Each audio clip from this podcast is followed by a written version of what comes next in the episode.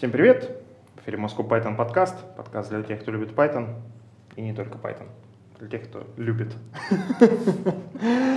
Сегодня мы пишемся в офисе компании Skyeng. Спасибо им большое за поддержку. Все это проходит также при поддержке курсов Learn Python конференции Moscow Python Conf. Ссылочки традиционно в описании. А сегодня с вами евангелист Moscow Python, деврел компании Еврон Григорий Петров, евангелист Moscow Python, тимлид компании NVIDIA Злата Буховская. Меня зовут Валентин Домбровский, сооснователь Moscow Python компании DryLabs. И в гостях у нас Владимир Протасов, а, который занимается облачной разработкой в компании Parallels. Привет. Привет. Да. Ну и вот, да, как раз таки про облака и что это такое, и зачем это надо. Хотя кому сейчас надо объяснять, зачем это надо. Все и так знают, что облака — это очень полезная вещь, они дождик на землю поливают. Э, ну, ладно. А какие у вас? Какие у вас облака? Вообще, что, что ты, что ты, ты вы, вы лепите облачка там? Ну, вылепливаете? Конечно. конечно, ты видел, какая жара, и вот сейчас э, дождик пошел, облегчил нам ситуацию, то есть мы сейчас зажили просто. Но вообще на работе у нас немножечко другие облака, конечно. Мы делаем э, системы, которые располагаются на серверах. Э, у нас on-premise облако и AWS, Azure, uh-huh. и вот это все мы собираем в гибридное облако и запускаем там множество сервисов, которые гоняют данные туда-сюда. Ну, собственно, все как обычно. Как интересно, а почему так много разных облаков? А какой за этим, за этим стоял вот а, намерение? Ну, какие-то моменты банально cost efficiency, то есть свое облако на долгосрок дешевле. Там, когда у тебя есть э, какой-то объем стабильной нагрузки, то есть у тебя она не плавает, у тебя нет того, что вот сегодня 2 миллиона пользователей, завтра 20, у нас примерно, ну, компания достаточно стабильная, и нагрузка примерно равномерная. И мы за счет этого просто экономим себе кучу денег, потому что поднять кучу серверов в Амазоне это 100 денег, а там, развернуть у себя 30 денег, это как бы 70 денег сэкономлено, прекрасно же. И мы за счет этого очень много экономим, плюс э, больше контроля над инфраструктурой. То есть мы можем делать какие-то вещи, которые в Амазоне сделать сложно. Угу. Вау, удиви старика, какую вещь в Амазоне сделать сложно, особенно сейчас. Я недавно считал количество их сервисов. Вот, кстати, а как вы думаете, сколько в Амазоне сервисов на АВС? Вот ну, примерно 10, 15? 100 плюс. Не знаю, несколько десятков, мне кажется. Ну, я, я насчитал... Две сотни где-нибудь? Я насчитал ровно две сотни штук. Что там сложно сделать? Там сложно выбрать сервис, который сделает то, что... Сложно из-за того, что ты выбрать. А тут взял, быстренько написал код, положил, работает. Ну, справедливо. А кубы, небось? Нет, мы тестировали кубы и поняли, что нам нужно слишком много всего переписывать под Cloud Native, и мы прикинули, что ну зачем натягивать э, ежа на слона, как бы, ну, как-то не очень идея. И мы взяли виртуозовскую виртуализацию. Собственно, это как раз э, наша родственная компания. И в какой-то момент мы взяли и сделали там, достаточно крутое гибридное облако.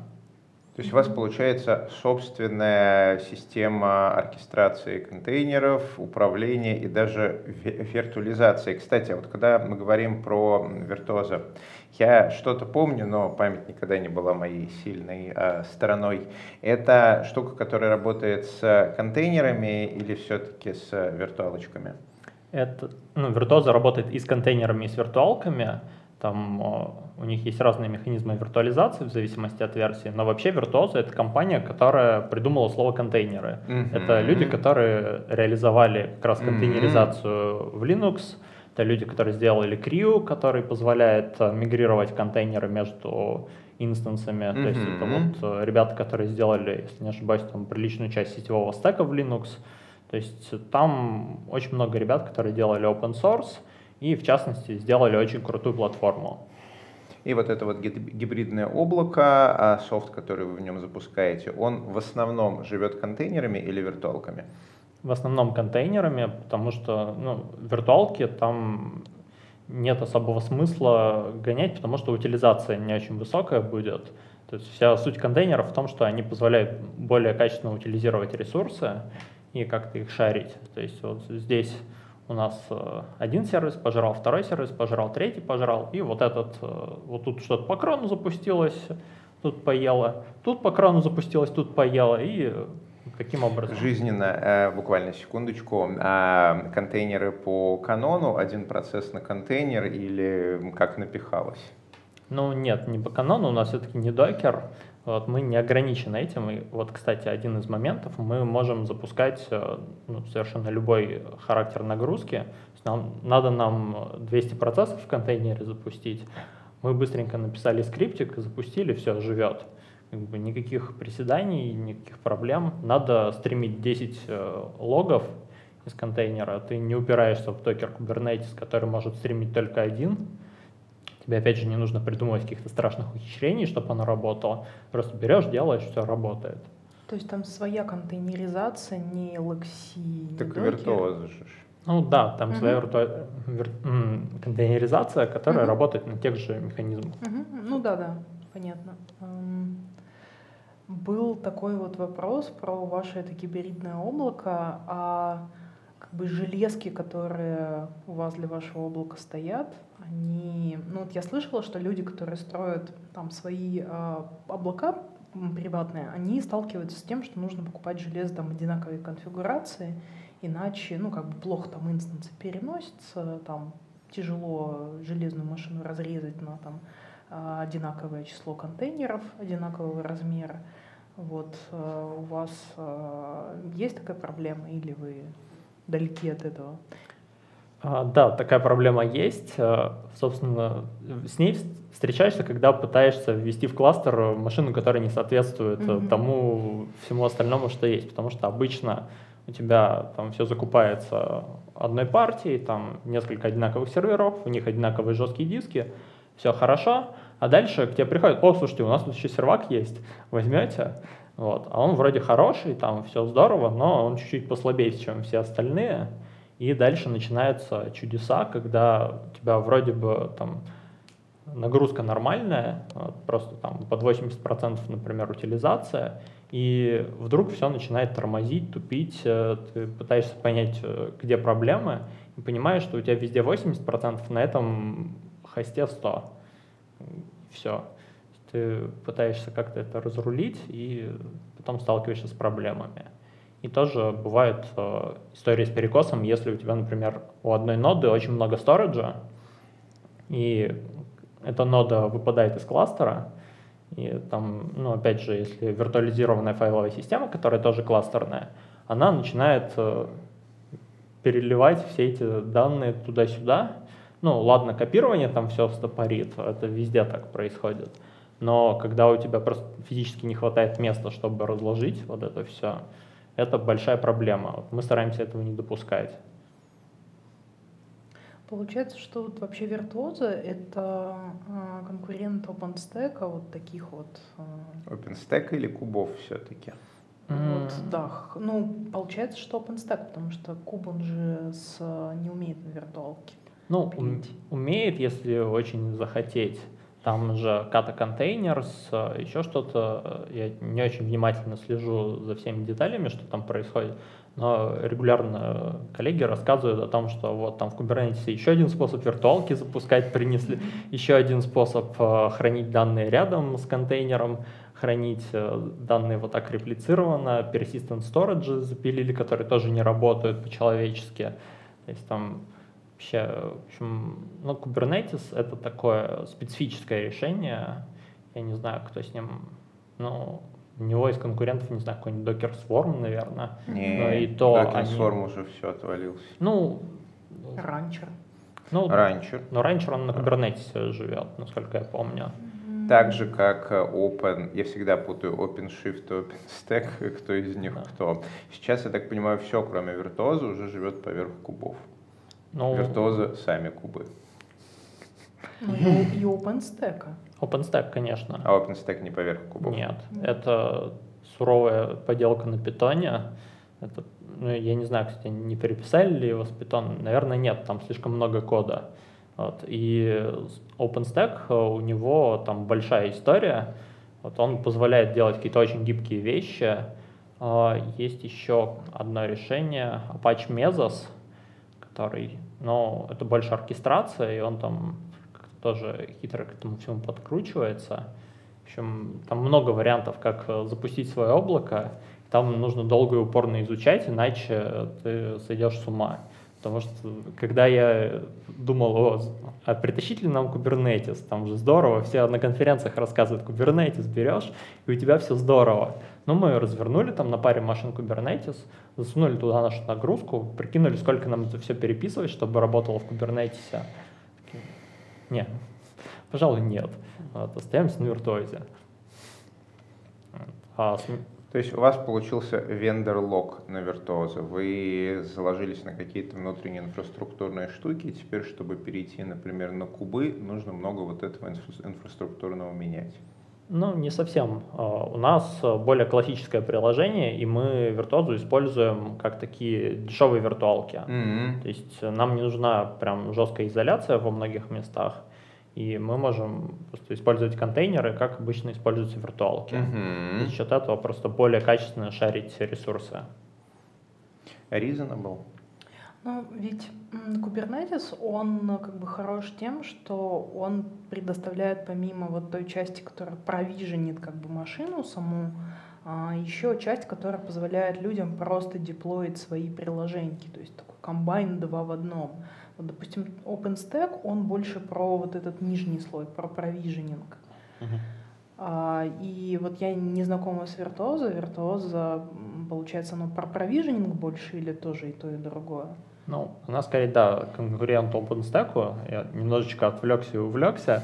Uh, да, там она больше про инфраструктуру, то есть это про то, как э, нам быстренько запустить э, контейнеры, быстренько их тут смигрировать, обеспечить э, бесшовный переход сториджа, что если мы куда-то что-то перевезли, нам не нужно еще ждать, пока там 300 гигов перельются, или там 20 терабайт, если не повезло. Поэтому, да, там, вот эту проблему нам Virtuoso решает. А, и, в принципе, мы можем переехать на OpenStack на тот же, но не хотим, у нас пока все работает. Мы счастливы. В общем, да, где-то так. А получается, вот тот слой, который позволяет приложеньки деплоить, а, я же так понимаю, что основная задача вот вашего отдела, команды, она именно про а, построение самих приложений, а не вот инфраструктурного этого нижнего слоя.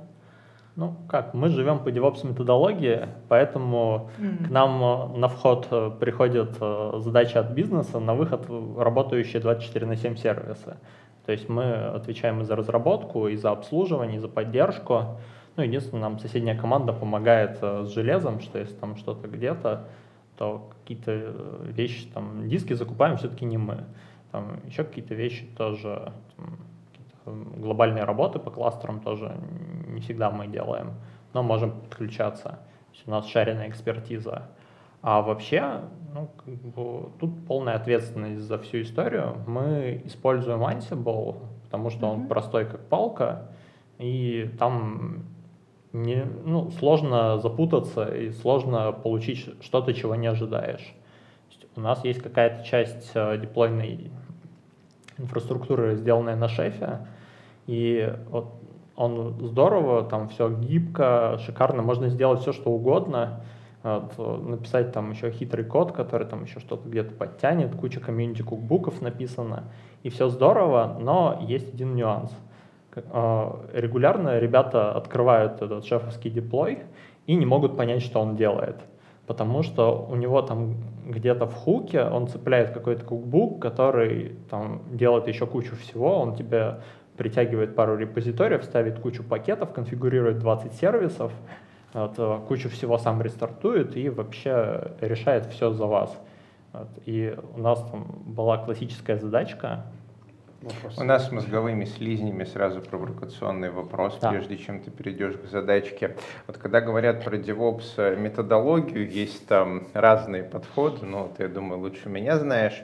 И а, мне интересно, что ты думаешь по поводу Infrastructure as a Code. А, вот, например, наш э, технический директор а, регулярно выступает на конференциях, последний раз на Хайлоде выступал, и педалирует тему, что в целом разработчикам максимально комфортно, когда им все настроили, к примеру, GitLab.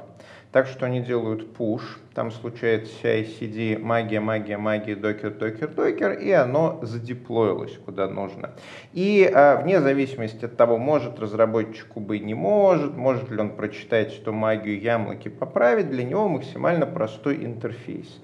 А разработчики, которые DevOps разработчики, они этот интерфейс, вот push driven, э, GitLab driven development, а, они это обеспечивают. Вот э, что ты считаешь по поводу такого подхода? Нужно ли разработчику э, самому настраивать кубы, как с ним вообще общаться? Или достаточно, чтобы компания предоставила ему GitLab с ручкой? Ну, оба подхода имеют место быть. То есть, Тебе какой больше нравится? Мне, ну, я пораженный технарь, мне, конечно же, интересно все самому потыкать. Тебе, да, твоим ребятам. Вот, ребятам а то тоже. они ведь натыкают. Да. Джуниор разработчик. Ну, да знаешь, даже middle натыкает. Там и сеньоры иногда с GitLab, э, с э, кубами такое делают, что DevOps потом приходит и плачет. Ну да, там это, ну, это с чем угодно можно так натыкать там, чем выше уровень ответственности, тем сильнее можно натыкать. Тут... Э, Не лучше ли их защитить всех, настроив правильно процессы на уровне того же GitLab или GitHub?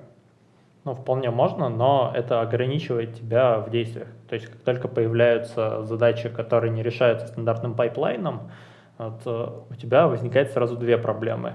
Во-первых, у тебя есть задачи, которые нужно решить и не решать стандартным пайплайном. Во-вторых, все уже привыкли, что все через CI, и ты нажал кнопочку, и все работает, yeah. никто не знает, как сделать. А часто такие задачи возникают? Ну, у меня не очень много типовых задач, то есть где-то, наверное, 40% mm-hmm. типовые шаблонные, а остальное, оно менее шаблонное. Поэтому там, просто очень много разных сервисов, и они по-разному взаимодействуют со всем и поэтому деплой тоже у них э, специфичный. Мне, кстати, очень нравится такая э, формулировка, то есть выбор э, механики в зависимости от того, сколько у тебя типовых задач. I'll coin it. А, ты хотел что-то рассказать про проект. О, да. Когда там... я тебя перебил. Ну, это уже не важно, я все равно уже не вспомню. Это там одна из э, больных историй, когда что-то пошло не так, мы это долго и мучительно исправляли. Я думаю, у всех э, были эти истории с продакшеном. Да. Я тогда наброшу про то, что как бы облако, оно, наверное, подразумевает кучу микросервисов, вот как у вас. Ну, как это? Тут э, я придерживаюсь истории, что если ты можешь жить с монолитом, то лучше жить с монолитом. Давай, бесконтактный что... high five. Вот. Потому что монолит гораздо дешевле тебе, ну, у тебя все в одном месте, оно все понятно, все нет миллионов сложных взаимодействий, нет э, кучи точек, э, где у тебя может э, пропасть твое взаимодействие. То есть у тебя не распределенная система без э, вот всех этих проблем. Но, к сожалению, наш мир таков, что без микросервисов там, и без сервисов в каком-то виде уже сложно жить мы все-таки идем к сервисной архитектуре, то есть не микросервисная, а сервисная. И это какие-то ну, среднего размера монолиты, размер которых мы как бы контролируем, чтобы, во-первых, там не было миллион данных, с которыми один сервер не справится, а во-вторых, э, чтобы там не было огромное количество логики, в которую ты смотришь и думаешь, так, кто это писал вообще? как это вообще можно разобрать? Дальше открываешь GitBlame, понимаешь, что это ты три года назад эту страшную вещь написал, mm-hmm. проваливаешься на 60 уровней глубины, находишь нужный код, пытаешься вспомнить, как ты вообще к нему пришел, пытаешься подняться обратно, там даже уже IDE сходит с ума. Ну, в общем, вот такого мы стараемся не допускать. Э, Дэвид Ханиман Хэнсон, а, автор э, Ruby on Rails и большой любитель монолитов, а, недавно Coined, а, не помню, как это на русский переводится, в общем, а, обозвал такую архитектуру цитаделью, когда у тебя посередине находится основной монолит, и он окружен а, аутпостами микросервисов, которые хорошо изолируются. То есть вот то, что ты можешь хорошо изолировать в микросервис, ты выносишь из этого монолита. Сам монолит при этом, ясное дело, ни на что не дробится, потому что зачем дробить, если оно не изолируется. Ну, а дальше происходит, как, э, по-моему, ребята из Авито рассказывали, что был у тебя монолит, начал его распиливать на микросервисы, и теперь у тебя есть монолит и куча микросервисов. У тебя была одна проблема, стало две. Распределенный монолит его еще иногда называют. Да. Это определенный характер боли. Мне лично нравится такой подход, потому что я видела примеры, когда вот эти вот микросервисы по фэншую, когда их писали люди, а, ну, когда, которые еще не съели всех собак на этом, они приводили к архитектуре, которую потом тяжело было отлаживать у себя локально, деплоить а, при отсутствии хорошей команды, которая умеет, у которых есть виртуоза или которые умеют там куб а, хорошо готовить и так далее, и так далее. Это все было прям вот боль. А вот цитадель — это прям золотая середина. Я тоже общался с такими ребятами, знаешь, примерно после второго-третьего литра пива они начинают плакаться о том, что ну вот у нас полторы тысячи микросервисов, а дальше как? Эти микросервисы живут своей жизнью, уже начинают проявлять какую-то динамику сложных систем, они как-то друг с другом разговаривают, и приходится писать, писать тулзы, которые визуализируют общение этих микросервисов, потому что ты уже а, мозгом по вот фиксированным интерфейсам и протоколам, ты уже не можешь понять, что у тебя в динамике происходит, потому что их слишком много. И если мы как-то научились делать такое изучение кода в IDE, в монолите, который может нам сказать, ну вот тут у нас find all reference, вот тут какой-нибудь PyCharm покажет там execution path, тут у нас мы stack trace, тут профилировщик, принтами наконец посмотреть, смотреть. Но в случае живущих своей жизнью в сварме кубовом полутора тысяч микросервисов, там вообще непонятно, что с ними делать. Это какой-то вот а, новый мир, к которому мы оказались не то чтобы очень готовы, к которому наши технологии, подходы и инструменты, как мне кажется, оказались не очень готовы. А еще все они общаются друг с другом через разные шины данных, и тебе нужно локально поднять кавку, эластик, Rabbit. Ладно, а даже если одну, их полторы тысячи. Ну да. Ну, конечно, это придумали тот же Jagger, Open Tracing, но да, не сильно ситуацию спасает. Я тоже видел вот такие сетапы, и да, там видел, как ребята пытаются решить проблему и найти вообще, где проблема стрельнула. Просто бегают вот такие вот э, да, с горящими глазами, что а, у нас все сломалось. Между тем, есть же развитие этой темы, это серверлесс, когда вот не полторы тысячи, а в полторы тысячи, там, допустим, 10 функций а, в каждом микросервисе, они, соответственно, распадаются. Беда. Ну, Беда. Ну да, нет, это классная хайповая тема. Если у тебя там, не знаю, десятка-два этих функций, и тебе нужно быстренько задеплоиться, serverless вообще шикарно работает, потому что у тебя минимальные накладные расходы на старт, ты просто накодил, закинул, все работает. Оно там само масштабируется, само все. Вот, ты не думаешь. А если у тебя полторы тысячи микросервисов, которые ты разбил на serverless, у тебя следующий, ты проваливаешься на десятый круг ада, который Дан ты еще даже не видел. Беда. Мне кажется, это все нужно разбирать на каких-то типовых архитектурах. Вот э, какие у нас будут там типовые архитектуры? У нас не бывает типовых архи- архитектур злата. Откуда? Ну, понятно, но я имею в виду, что есть вот какие-то сервисы, допустим, сервис, который отдает контент. А, не знаю, сервис, который ходит, собирает там что-то сервис. Э, Ой, да ладно, ты сейчас рассказываешь про первую неделю жизни этого сервиса. Потом он становится уникальной снежинкой, приходит куча всяких бизнес-требований, корнер-кейсов, и через год этот сервис просто делает вот что-то. Много всего. Это знаешь, как ученый-нейрофизиолог смотрит на гиппокамп что ж ты за зверь такой, что ж ты вот все это делаешь-то? Эм, приходит теория сложных систем, но понимаете, оно так сложилось за годы. Как-то так. Ну да, да.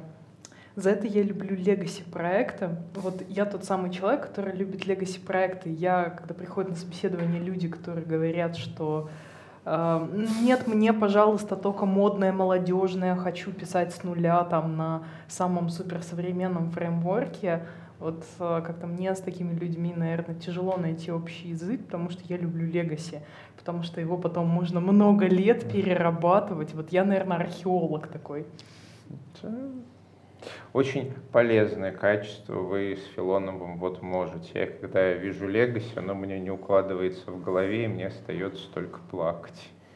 Нет, ну я как бы тоже там иногда плачу, но зато потом это такой кайф, когда ты берешь вот этот кусочек, достаешь, придумываешь, как еще оттуда достать, переделываешь. Это прям вот угу. мои, мои самые любимые мерч угу. квест, это где много красного. Реюз кода — это как трансплантация кода. Ты его вначале оттуда очень долго и мучительно вырезаешь, а потом трансплантируешь. Да, это еще хорошо, если получится автоматизировать этот процесс. Обычно ты долго ручками пытаешься понять, а вот почему здесь вот эта строчка чуть-чуть отличается. Ты, ну, вроде бы незначительные изменения, выносишь, все разваливается. Там, потом оказывается, что там где-то переменная переиспользовалась. Так все-таки про serverless. Используется ли у вас где-то serverless подход, или вы только думаете про то, чтобы попробовать? нас, или нет. У нас осознанно не используется serverless подход, mm-hmm. потому что, ну... Дистанционный high five. Э, потому что, ну, как бы serverless — это крутая хайповая тема. Говорю, вот она шикарна, чтобы быстренько запустить что-то, что у тебя будет о, работать на непредсказуемой нагрузке, там будет работать с каким-то не очень предсказуемым объемом данных, при этом с не очень сложной логикой. Но практика показала, что вот Помните, сколько лет пять назад был адский хайп на serverless, когда все, вот, это будущее, где все эти люди сейчас? Good Startup Technology. Да. Интересно, интересно. Посмотрим, куда все это притечет.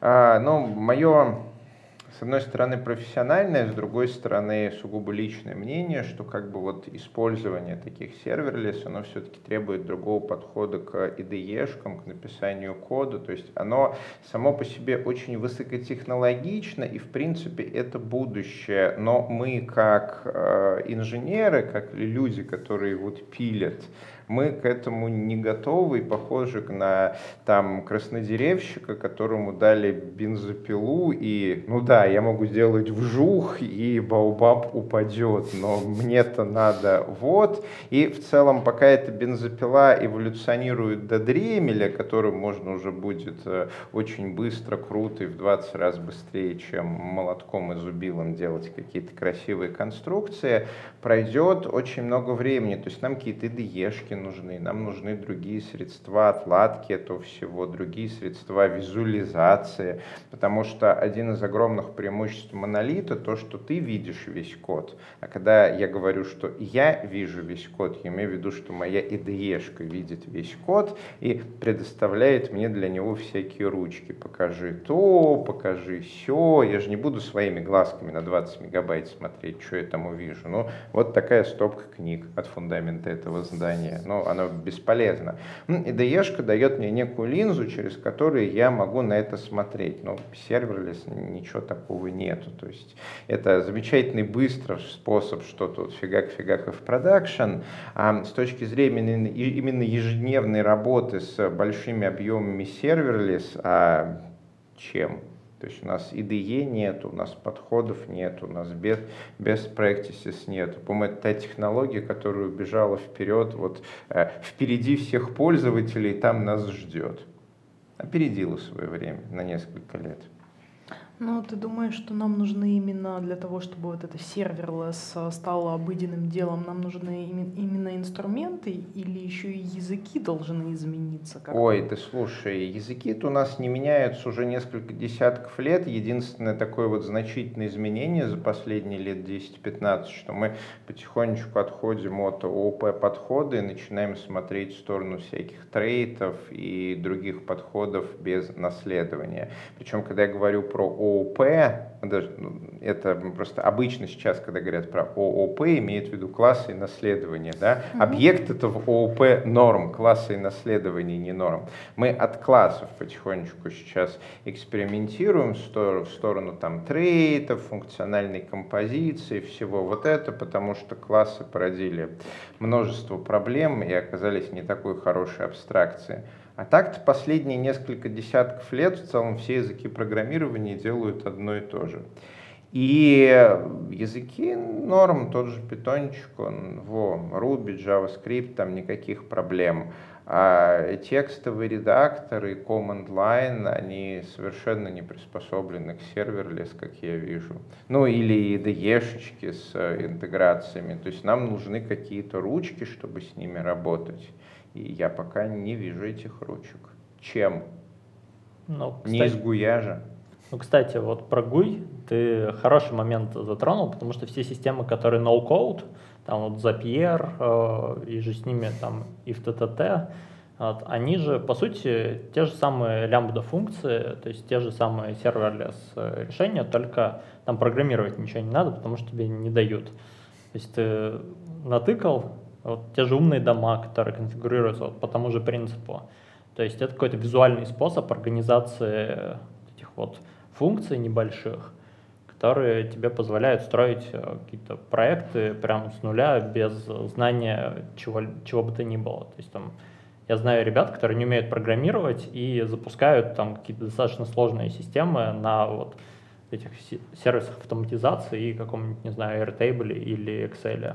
Ну вот, кстати, есть а, такое веяние, а, как бы ему пророчат, а, что это станет новой хайповой вещью, там, следующей за серверлess микросервисами, про то, что, ну, типа, есть очень много разнородных API, и есть некоторая эта штука, которая позволяет гибко настраивать интеграции между этими API, и это может делать там человек, который, в общем, не является инженером-разработчиком, а, например, а, не знаю, какой-то человек, который такой программирует бизнес-логику, он вообще, не знаю, продукт-менеджер какой-нибудь, и вот ему нужно построить продукт, и он на таком фреймворке раз-раз там кубики соединил, и у него получилась какая-то новая функциональность. Вот в контексте умного дома это звучит как-то более осмысленно, а вот в чистом таком виде, как я сейчас рассказываю, честно говоря, мне пока тяжело представить, где это может понадобиться. Может быть, продукт менеджера Это может понадобиться там, где тебе нужно сильно ограничить э, выбор. Э, там вот все эти визуальные системы, а, они по сути а, всего лишь ограничивают выбор несколькими кубиками, потому что проблема в текстовых языках программирования не в том, что тебе надо писать текст. А кубики, они в этом плане хуже текста, потому что к тексту у нас есть встроенная в нас система input-output, это наш язык, а для кубиков такой системы язык, такой системы нет. Кубики, они совершенно не о том. Они не о том, чтобы дать не программисту возможность э, что-то собрать. Э, не программисту объяснить, как напечатать текст print э, в скобочках и кавычки можно за те же пять минут, чтобы показать, как мышкой перетащить кубики. В этом нет ничего сложного. Кубики про то, чтобы ограничить ассортимент. Текст, он а, любой. И когда ты предлагаешь э, человеку full-featured интерфейс в виде текста, этот интерфейс, он слишком гибкий. За счет этой гибкости ты можешь строить систему любой сложности, но для того, чтобы построить конкретное, которое тебе нужно, тебе нужно вот ручками пойти и выбрать сабсеты, там, опишечек, функций и так далее. Для этого тебе нужно, ну, либо несколько лет опыта, что ты это помнишь, либо какой-то чит-шит, либо что-то еще. Вот меня сейчас попроси, например, сесть, взять что-нибудь, что я помню очень плохо, какой-нибудь C-Sharp, и написать микросервис, э, который там, я не знаю, делает э, запрос XML RPC, делает еще один запрос JSON на RPC, пакует это в протобуф и делает там третий запрос по веб-сокету. Казалось бы, тривиальнейшая задача, буду гуглить два дня, потому что я просто не помню, из каких кубиков C-Sharp это все собирается. Это именно вопрос скопа, ассортимента. Кубики дают э, очень простое меню, что вот у тебя 5 кубиков и собирай из них. А с тем же успехом можно было бы э, ограничиться, там, не знаю, какими-нибудь пятью функциями, дать текстовый интерфейс из серии «пиши их тут». Вот. Но это всего лишь вопрос некого удобства. А, кубики не о том, чтобы заменить, кубик как раз о том, чтобы ограничить. И это автоматически дает э, их область применения. То есть как только тебе надо очень быстро намонстрячить что-то очень простое, ты идешь кубиком, чекбоксом и так далее. Как только твое использование превышает это очень простое, ты э, смотришь, на какие э, опишечки языка программирования мапятся эти кубики, плачешь, идешь, берешь язык программирования и пишешь полнофункциональный код. Set but true. Ну да, тут вспоминается моя любимая проблема йогуртов, когда там было прекрасное исследование, когда людей приводили в супермаркет и выставляли перед ними витрину с йогуртами. В первом случае их, по-моему, было 5 штук, во втором их, по-моему, было 20. А когда их было 5, покупали примерно 60% людей. Когда их было 20, покупало там процентов 20 людей. То есть людям тяжело делать выбор. И там нам, видимо, ну, программисты — это люди, которые хорошо умеют делать выбор, потому что они знают, из чего можно этот выбор делать. Есть уже какие-то готовые кубики в виде кода, и они знают, что вот, вот это, вот это, вот да. это, вот это можно взять. У нас есть некие специальные профессиональные навыки. Мы знаем, как в целом устроены эти пишечки. Мы знаем, на что смотреть. Мне иногда знакомый просит подобрать ноутбук. Вот, ну, казалось бы, что там подбирать, да, это максимально простой процесс. Я открываю Яндекс Маркет, иду в фильтр, говорю, смотри, вот, что ты на нем будешь делать? Я там буду э, работать с текстами, немножко графикой, немножко в м, игрушки, да.